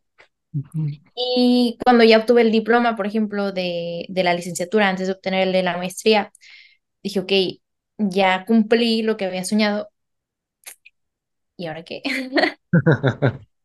Eh, hay una película de Disney, digo, ya sé que es muy básico hablar de Disney, pero hay una película la que se llama Soul, en donde todo el tiempo el personaje principal está buscando cumplir su sueño, ya que lo cumple, dice como que, ¿y ahora qué? Y se decepciona un poquito como que, bueno, yo pensaba que cuando cumpliera mi sueño iba a ser todo increíble y todo iba a estar bien y así, y pues te das cuenta de que no, o sea, ya tengo el título que tanto luché y ahora en qué. Ajá, Este, entonces, pues te pones un nuevo, una nueva meta, un nuevo sueño, no ujú, me hace el caso. ajá. Fíjate que, que eso nos pasa mucho a los que empezamos la carrera, ¿no? Mi plan de vida es, voy a estudiar aquí, me voy a graduar y en 20 años voy a ser millonario. Pero ese lapso ¿qué haces? O sea, ¿cuál es tu plan de acción? ¿A, qué te dedicas? Entonces mucha gente pasa a esa parte del, pues ya acabé, pues no me siento diferente, o sea, me siento igual, ya solo que ya no hay vacaciones, ahora se llama desempleo. Entonces, y es muy importante justamente eso del, pues, ¿qué sigue? ¿Y qué siguió para ti? O sea, ¿se perdió la emoción? ¿Cómo fue la, cuál fue la postura de tu familia del, perfecto, ya lo lograste, ya vente, regreso? ¿O cómo fue la situación? ¿Qué, qué tocó después?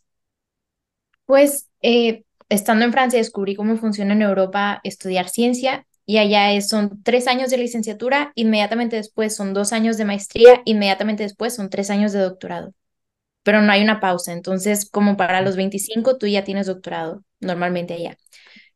Y pues yo veía a mis compañeros que estaban como decidiendo maestrías y así dije que pues, pues sí, o sea, yo me quiero dedicar a la investigación, pues el siguiente paso a ser la maestría. Mm, Entonces ya apliqué, me aceptaron por milagro, no sé, o sea, mis calificaciones no estaban muy bien, ya no eran cero, pero tampoco eran las primeras de la generación. Claro. Y pues me aceptaron por algún milagro. Este, y hablé con mi mamá y con mi abuelo. Y mi abuelo me dijo que pues síguele, felicidades, qué bueno que te quedaste allá. El último que me dijo, y luego pues, pues ya, pues ya no está. Pero fue el último que me dijo, entonces fue como que el último empuje de, de ok, tengo que, tengo que seguir. Una parte que me intriga, a ver, yo sé, algún día voy a, voy a ser profesor formal, ¿no? Ayudo en algunas clases, pero es diferente. No voy a ser prof- profesor formal, pero yo quiero ser ese profesor viejito buen pedo, del tranquilo, nene. O sea, es siete, no se acaba el mundo. Tranqui- me importa que aprendas, no que saques diez, que, entiendas el, sacaste siete, ¿por qué sacaste siete?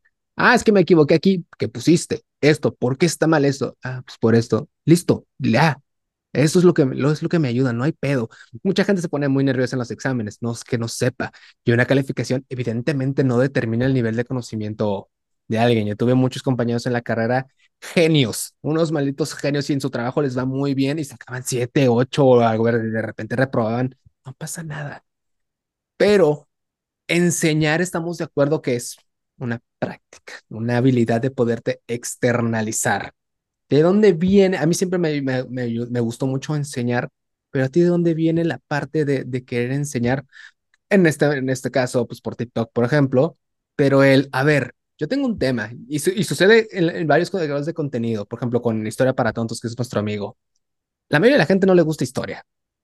Creo yo firmemente que es porque no nos, no nos no les solió tocar gente, profesores que realmente te haga la, historia muy, muy interesante. A mí siempre me tocaron maestras, Miss Manuela, hasta donde esté, si está viendo esto, me enseñó historia muy padre. O sea, por eso me, me interesó mucho de la secundaria. Pero usualmente a la gente no. ¿Dónde llega el sentimiento del yo quiero enseñar lo que sé y yo sé que lo puedo hacer de una manera que la gente le interese porque es evidente que, que le interesa a la gente? ¿Dónde viene? ¿Dónde llega esa determinación? Pues de hecho fue medio accidente, no acuerdo si ya te lo había dicho antes en otro podcast, pero yo empecé, o sea, yo sobreviví en Francia vendiendo pinturas, o sea, pintando y vendiendo mis cuadros. Y en la pandemia, pues el peso se fue súper abajo, digo, tú, tú sabes, de que el banco me lo tomara a un euro 20 pesos, me lo tomaba a un euro 28 pesos. Entonces dije que tengo que vender mucho más y no sé cómo, y nadie estaba comprando porque pues la pandemia. Pandemia. Entonces empecé a subir mis videos de las pinturas a TikTok y pues para vender más de sí. Y no se hacían muy virales, la verdad, mis videitos de la pintura. Y me salió una chava que se había, o sea, era mexicana y se había ido seis meses de intercambio a Italia hace años, ella ya vivía en México otra vez, y todo su contenido era sobre esos seis meses que estuvo en Italia.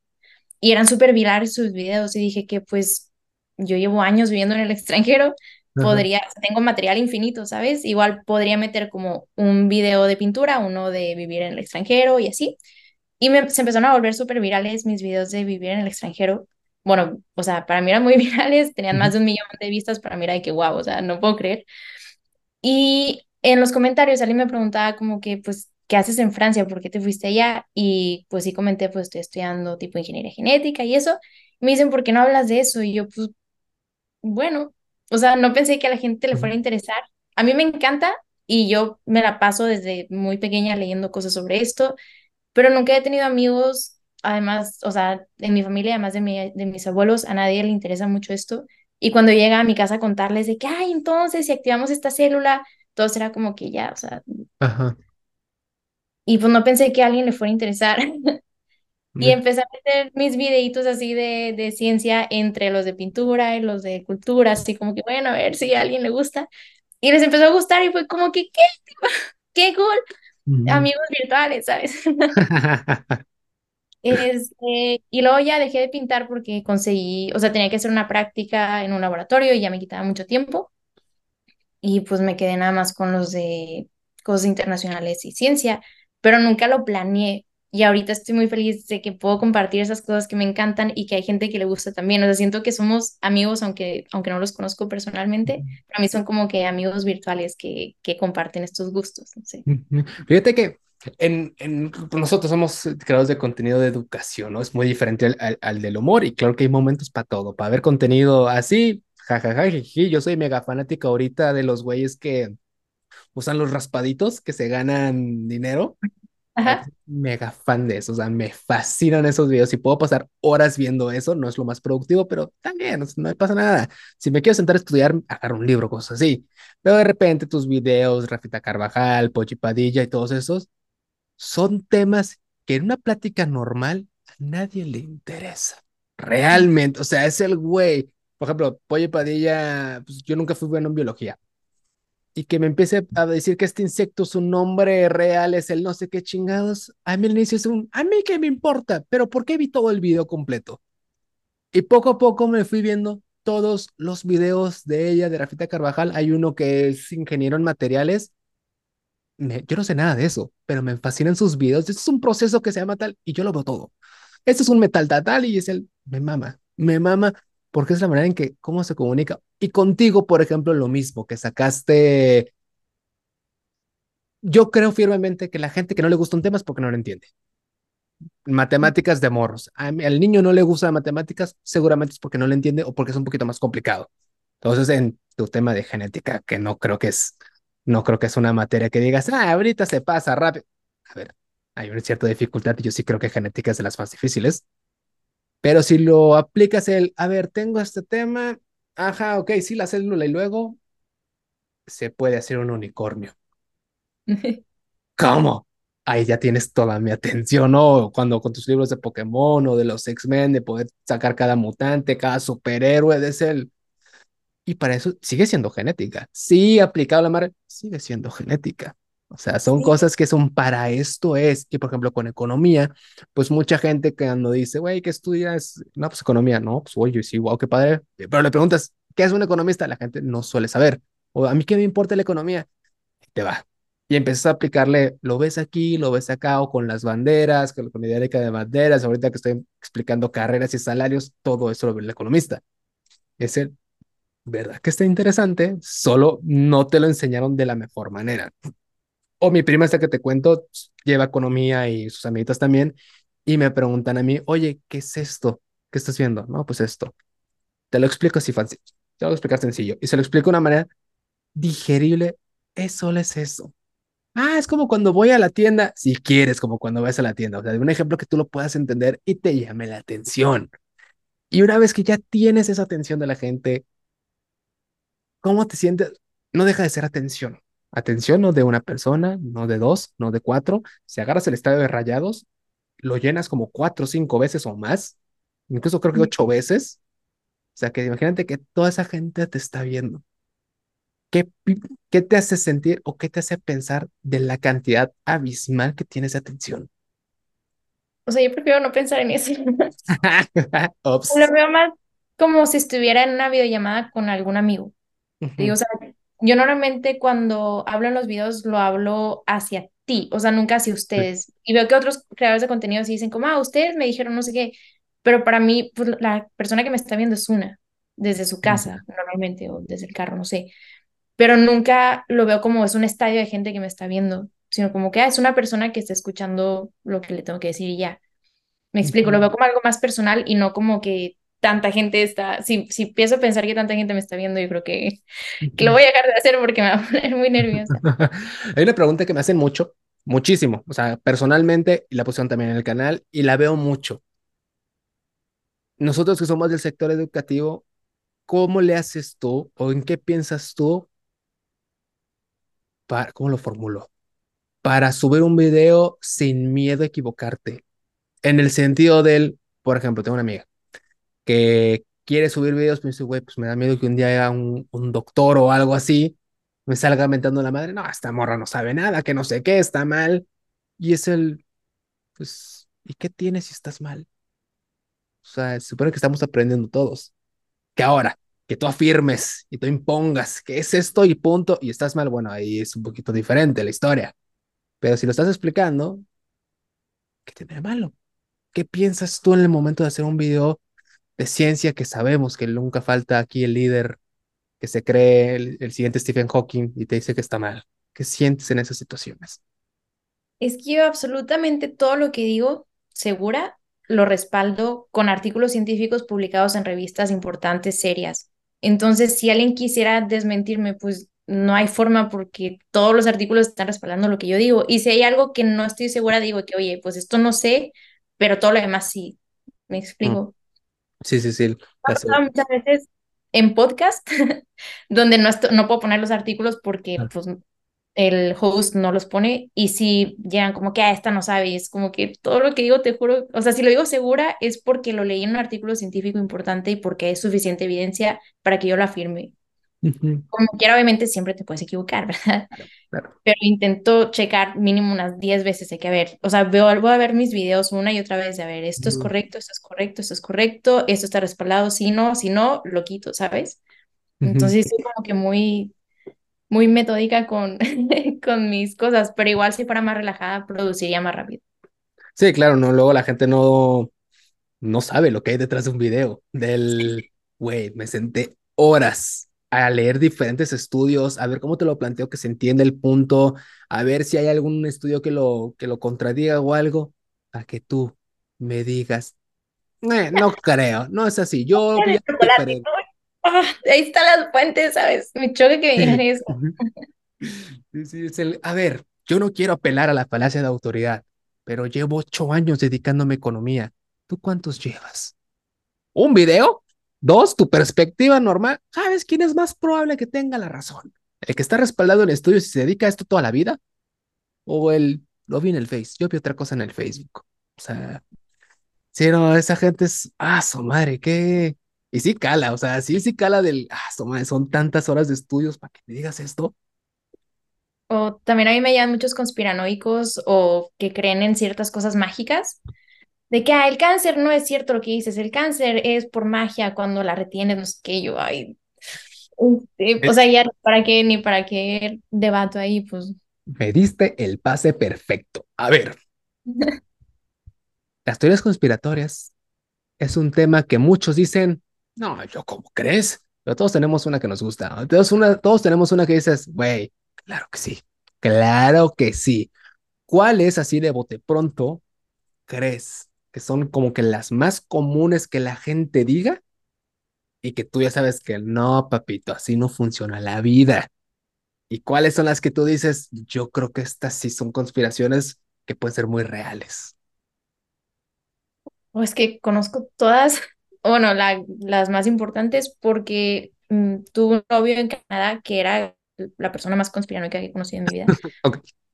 Todas, todas, absolutamente todas las cosas de la Tierra es plana, no existieron los dinosaurios, este, cosas más serias sobre guerras que no vamos a mencionar. Ajá.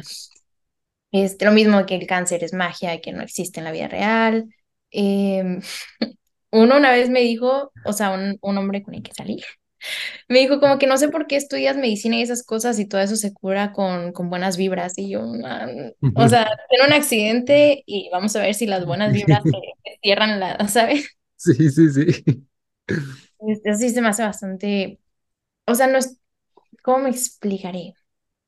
Es verdad que es posible que haya un factor psicológico que afecte en ciertas enfermedades y el estrés y todo eso sí, pero ya que con buenas vibras nada más puedas curar enfermedades genéticas, hereditarias importantes, pues No no, suena mucho.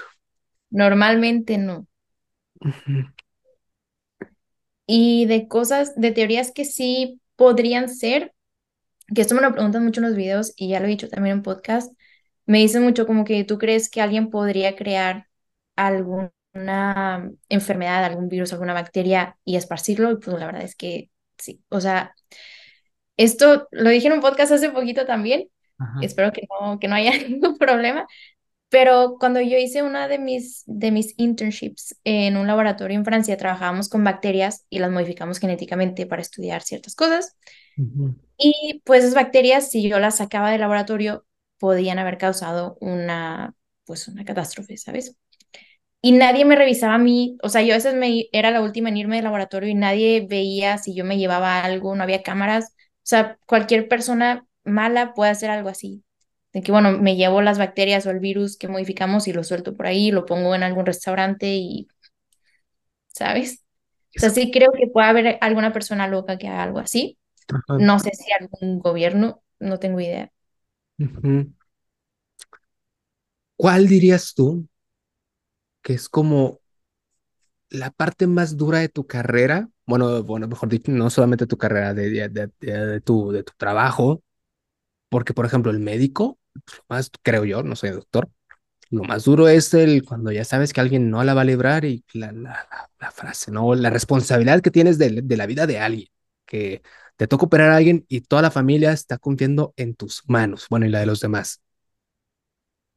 En tu caso, por ejemplo, esto del, yo me puedo salir aquí y hacer una pandemia 2.0. ¿Cuál crees tú que es la parte más dura o difícil o, o sí, el peso que tienes encima más impactante? ¿Qué crees que la gente no se está dando cuenta?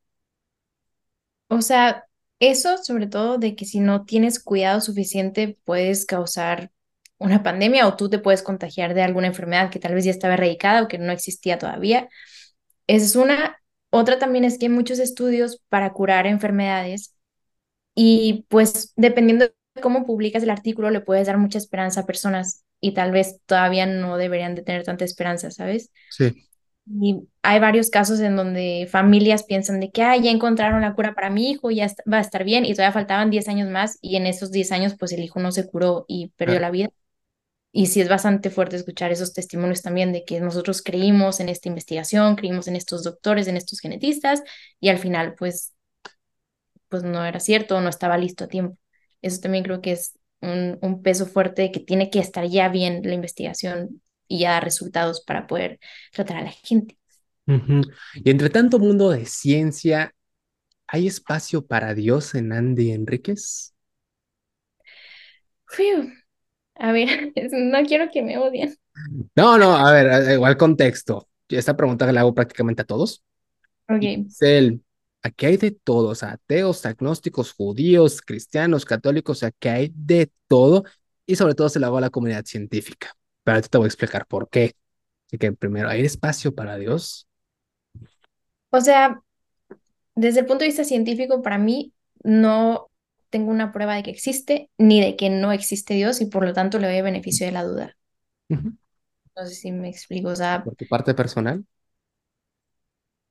pues también.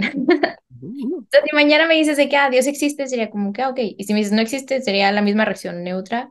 O sea, yo intento actuar lo mejor posible, sea que exista o no.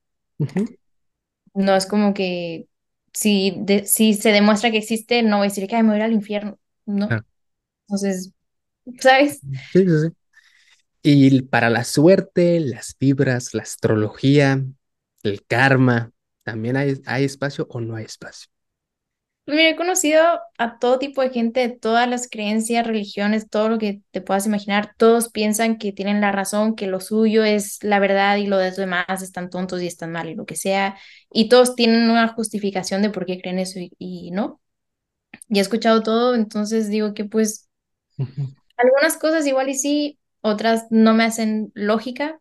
Pero si mañana descubres también que, que los signos del zodiaco son reales, diré que, ah, bueno, o sea, Sí, sí, No puedo cambiar la vida, no creo que pase, pero si pasara sería como que, bueno, ok. Fíjate que esa pregunta se la hago to- sobre todo a, lo- a la comunidad científica por el- este eterno debate, ¿no? Es que el doctor tiene que ser ateo porque se prueba que, que no necesitas pruebas para tal como Dios, ¿no?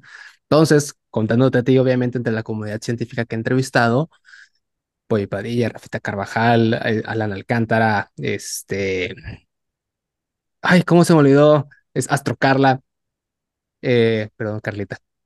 Todos es el, unos dicen que sí, otros dicen que no, y, y como que siempre me hace la diferencia de, a ver, como astrofísico, yo te voy a decir que no, o sea, pero tampoco te voy a decir que sí, o sea, no hay una postura como tal, pero como persona, yo te puedo decir que tal vez sí. Alan, por ejemplo, astrofísico, me dijo, El- ¿ah? ah, es que escuché ese podcast.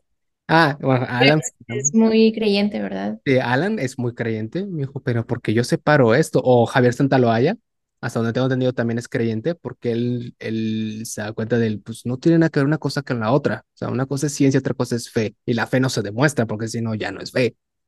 Entonces, ese, Javier, Javiercito, te amo. Entonces, como que la gente está muy peleada del, güey, ¿por qué? ¿Cómo crees esto? Mira, léete un libro de ciencia y ese no tiene nada que ver, mijo. O sea, y hay un- una frase que dijo Roberto Martínez, que va como, como a ese güey, que es el, pues al final de todo, si crees o no crees, pues no importa, es el valor epistémico a lo que le das. Si te sirve ser católico para ser buena gente, chido. Si te sirve ser judío para ser buena gente, chido. Si eres ateo, pero también eres buena gente, se vale, no necesitas más. Entonces, por ejemplo, en mis cursos de, ética y todo eso, pues saben que yo soy el ex seminarista, o sea, el que iba a ser padrecito. Oye, bueno, ¿no te causa conflicto? No, o sea, no tengo tema. Es que mira lo que hizo la iglesia. Ah, sí, sí, sí, sí, sí, eso es, eso está horrible. Ojalá de los metan a la cárcel, definitivamente, eso no tiene nada que ver con mi creencia religiosa. Lo que opino de la, de la iglesia, bueno, es otra cosa, pero mi religión no tiene nada que ver con eso. O sea, no voy a no voy a ser un borrego que va a andar aplaudiendo esas cosas, pues porque no, también soy una persona ética, hay cosas que están mal, pero una cosa no tiene nada que ver con la otra. Uno de mis mejores amigos de Tabasco es cristiano toda la vida y con toda la vida he estado con esa familia y cuando me fui al seminario me apoyaron, sí, vete la chingada, son cristianos y es el, pues, ¿qué tiene que ver? O sea, pues la familia de mi novia es cristiano también y es el, oye, ¿nos acompañas al templo? Sí, pues, eh, pues le vamos al mismo, o sea, pues somos del mismo equipo básicamente, no pasa nada, entonces pues, no tengo tema, no te molesta. ¿Por qué me molestaría? Es que nosotros no creemos en esta parte. Ah, ok, no otra vez, ¿por qué me molestaría eso? O sea, no, no tengo, no tiene por qué haber conflicto de eso. Pero la parte del, del, de la astrología y todas esas cosas que con todo respeto a la gente que lo cree, o sea, es como que, a ver, como dijo Fer Bustos, filósofo, yo creo cuando, me conviene, cuando leo el horóscopo y dice, te va a ir increíble, eres determinante, eres un líder, dices, güey, claro que sí soy, o sea, obviamente. O sea, en esas situaciones, claro que, claramente que sí creo, pero hay una parte, igual como científica, que me, que me causa mucho ruido o me causa mucha, mucha curiosidad. ¿Existe una diferencia de opinión o de manera de actuar entre la ingeniera Andrea y Andrea Enríquez, como persona sin la bata, como dijo Alan? No, o sea, según yo soy más o menos igual en todos los aspectos de mi vida. Sí, porque nu- nunca falta la gente que es el licenciado, por favor, y es el güey, ya saliste de la oficina. Ah, no. Ya, cálmate. Pero ni en el laboratorio diría que dime, no, me da igual, o sea. Ajá. Según yo, tú subiste un video en el que los franceses no se hablan por su título, ¿sí? ¿Cómo es, cómo está ese, ese asunto? A ver, platícanos. O sea, alguna vez alguien me había dicho que, ah, tú conoces a Lick, y yo, ¿qué- ¿quién es Lick? Y me enseña su Instagram y era como Lick, Jorge, no sé qué. Y yo, ah, o sea, licenciado, tipo, no, no es que se llame Lick, y ya expliqué que cuando te gradúas, pues pones, o sea, no todos, pero algunas personas ponen Lick o ING o ARC o lo que sea. Fue como que, pues, ¿cuál la necesidad de, de decirle a todo el mundo que tienes un título? ¿Por qué? Pues sí, es cierto. A veces sí, obviamente, si das una plática, una conferencia científica, pues sí tienes que decir quién eres y qué estudiaste y cosas así. Y tuve una jefa, una jefa que con la que no me llevé muy bien en un laboratorio que ella sí era de que me tienes que decir doctora todo el tiempo y hablarme de usted. Este, pero es la única persona en los cinco años que llevo en Francia que me ha dicho que le, que le llame así. Normalmente es como que pues el señor o la señora tal. Y vamos a una sección que me gusta mucho, que es el Rincón Rosa, el Rincón de las Mujeres. Como científica, para esto, una vez hice un, análisis, un estudio sobre el ingreso de las mujeres a la carrera, al, área científica, ¿no? Sobre todo al área de Oaxaca, que es, para los que no sepan, Oaxaca es un estado del sur de México, que es el estado más pobre del, del país, ¿no? En el cual no es novedad que el ingreso de mujeres es casi nulo, es muy bajo. Mejor dicho, es, hay un cierto número, pero que egresen es otra cosa. Tienen demasiados apoyos para que estén, pero no hay seguimiento, ni hay un seguimiento de cuando se gradúan. Como mujer en el área CERN, creo que es el área CERN, ¿has presentado o has sentido que si hubieron, si hubieron dificultades por el simple hecho de ser mujer? Pues O sea, he tenido algunas experiencias, pero no necesariamente dificultades. Eh, en Francia al menos no, o sea, nada más una vez un señor que pensó que yo era una turista, aunque tenía la bata y todo, y el que vete, o sea, aquí no aceptamos turistas, y yo como, güey, tengo la bata, ¿sabes? Pero fuera de eso, no. O sea, lo noto mucho más en los videos de mucha gente comentando de que, ay, ¿qué vas a ver ella si es mujer? Este, pero fuera de eso, no. Pero tampoco he estado, o sea, yo nunca he trabajado en mi área en México. No sé cómo sea realmente. Sí, no, claro. Ese ha de ser demasiado diferente. Me imagino, pero te digo, no, no sé. Y con base en lo que conocemos que son los comentarios latinoamericanos, evidentemente, obviamente sin lo que se comenta nunca es por malinchismo ni por malditos mexicanos, pues, no, pues somos mexicanos, ¿no? Somos, está la banderita. Pero ¿cuál crees tú que es un tema que no sé, que, que sí se está viendo, pero quizás la gente no está dimensionando realmente que está mal esto? Por ejemplo, en el, en el, bajo el mismo hilo de las mujeres en la ciencia. Ay, es que, digo, yo no lo veo. O sea, en Francia casi todas mis compañeras eran mujeres. Ujú, Yo gano más que cualquier hombre que conozco en Europa. ujú, Entonces, como, creo que no soy un buen ejemplo yo personalmente de dificultades económicas o cosas que tengan que cambiar, porque no lo he experimentado en Latinoamérica. No sé realmente en Latinoamérica qué problemas hay porque no soy parte de eso. Perdón. No, no, no, pasa nada, ¿no? Se trata de, incluso la gente que dice, no sé, para mí tiene más huevos que, lo- que la gente común, o sea, la gente usualmente no le da miedo decir, no sé, o se inventa un dato, el famoso del, y lo que no sabes te lo inventas por el miedo de decir, no sé, ¿Sabes que en uno de los laboratorios que me contrataron fue por eso? ¿por qué? Porque en la entrevista preguntaron cosas muy complicadas y yo dije, pues honestamente no sé. Y me fui a mi casa pensando que pues soy la peor, o sea, no me van a, a contratar a mí. Y cuando me contrataron, les pregunté por qué me contrataron al final. Eran españoles. Dije, me contrataron porque yo hablo español. Ellos no hablaban francés. Estamos en Francia.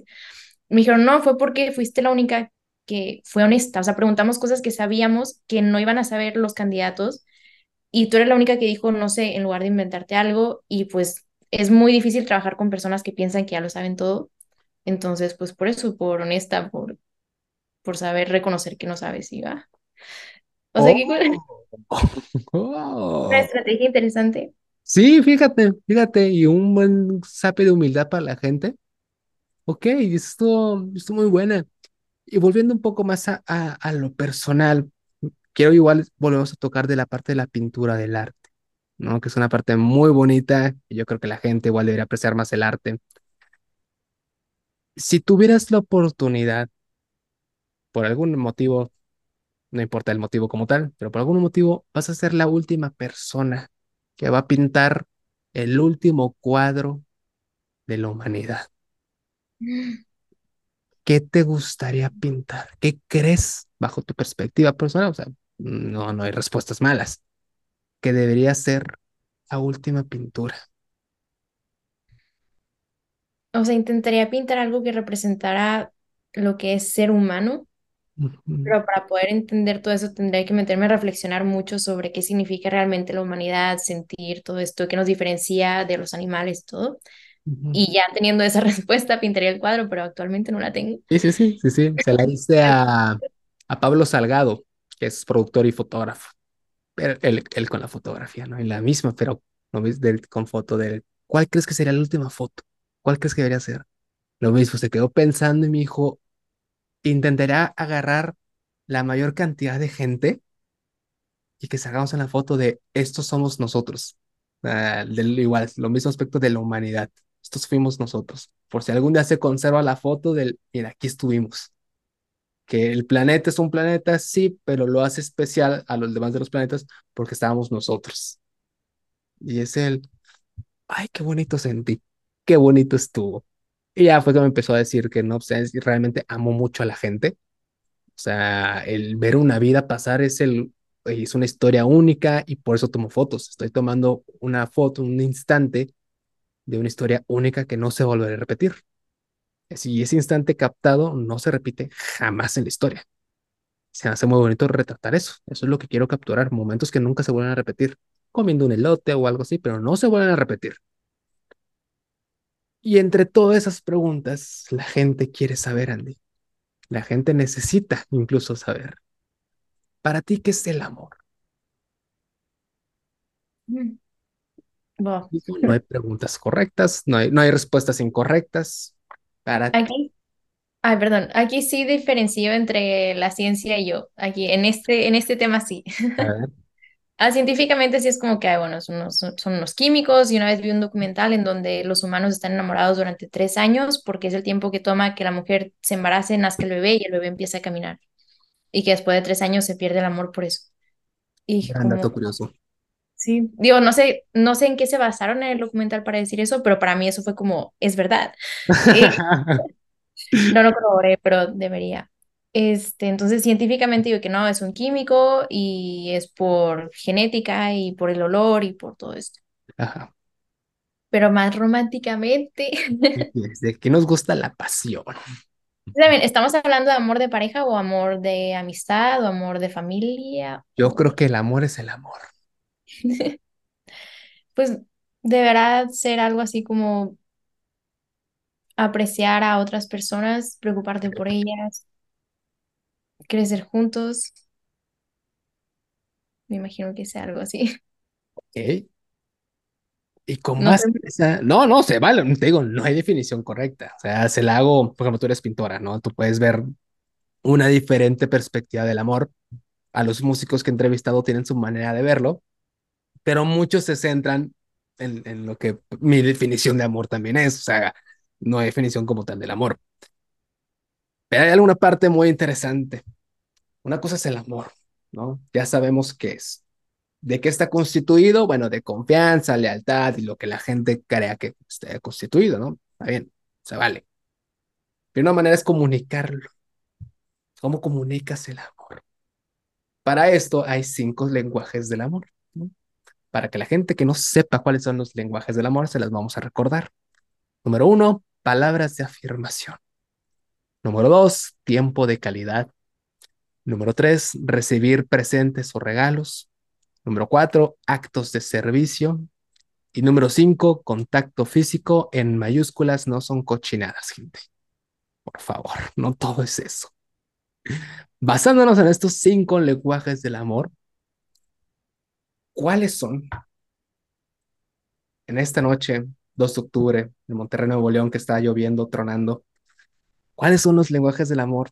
Resalto la fecha porque un día pueden ser unos y después pueden ser otros y no está mal, ¿no? ¿Cuáles son los lenguajes del amor que a ti te gusta transmitir a la gente? Pareja, amigos, gato, familia, el vagabundo, el loquito del centro, no importa.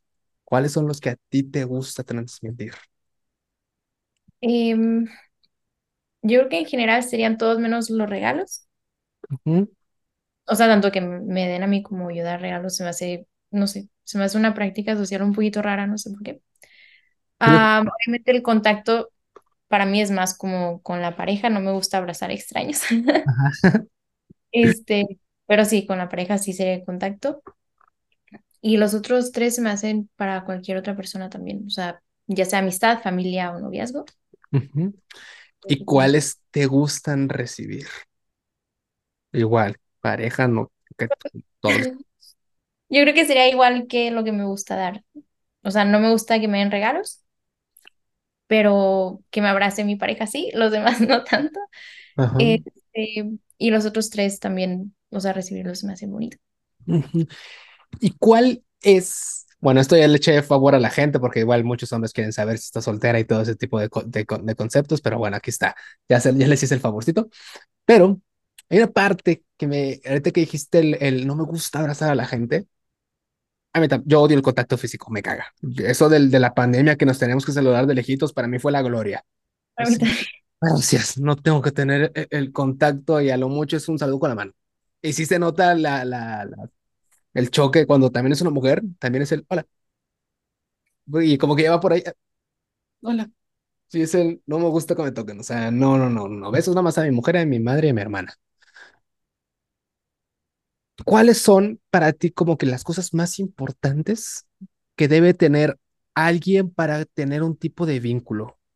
Por ejemplo, para que yo sea amigo de esta persona, pues tiene que ser honesta o me importa mucho que sea honesta o me importa mucho que me haga reír o cuáles son para ti unos pilares de para que yo tenga una relación con alguien, igual amistad, lo que tú quieras, tiene que tener esto.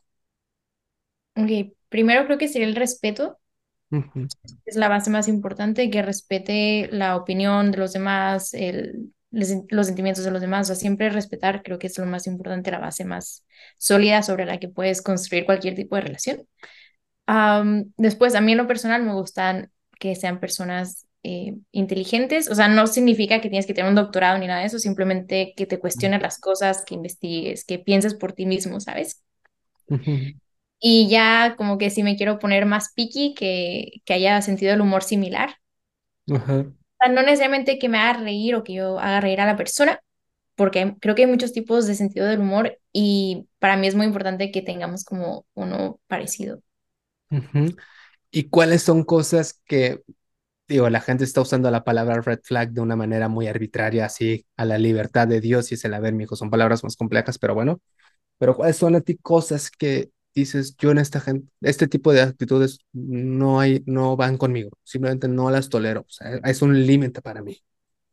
Eh, fanatismo hacia cualquier cosa, o sea, el fanatismo que no te estás cuestionando ni siquiera por qué crees o por qué apoyas a esta persona o esta religión o este, esta forma de pensar o lo que sea. Creo que eso se da mucho cuando empiezas a vincular tu ego o tu personalidad con esa idea, con esa persona, con esa religión. O sea, si una persona ya está así tan de que yo soy así, va a ser muy difícil tener un diálogo con esa persona. Sí. Pienso. Sí. Es, perdón. No, no, ver. Es un red flag. Otro, y aquí probablemente hay personas que se van a molestar conmigo, pero si es alguien que toma mucho alcohol o que se distrae con ciertos tipos de drogas o así, para mí es como que, o sea, no te voy a tratar mal para nada, pero prefiero no tenerte cerca.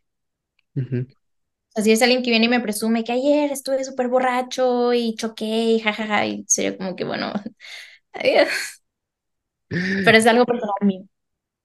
Sí, sí. Y Y la, la tercera red flag sería que, a ver, que no le interese, que no sea una persona curiosa, o sea, que no quiera saber más, que no quiera aprender, que no esté abierto a, a nuevas, a nueva información, a nuevas experiencias, cosas así.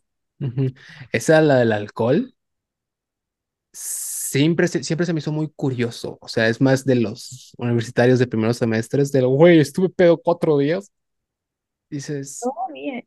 O por. sea, sigo conociendo gente de 30 o más que dice que no, hombre, vamos a una fiesta y vas a terminar vomitando y yo, eso no es, no es bueno, o sea.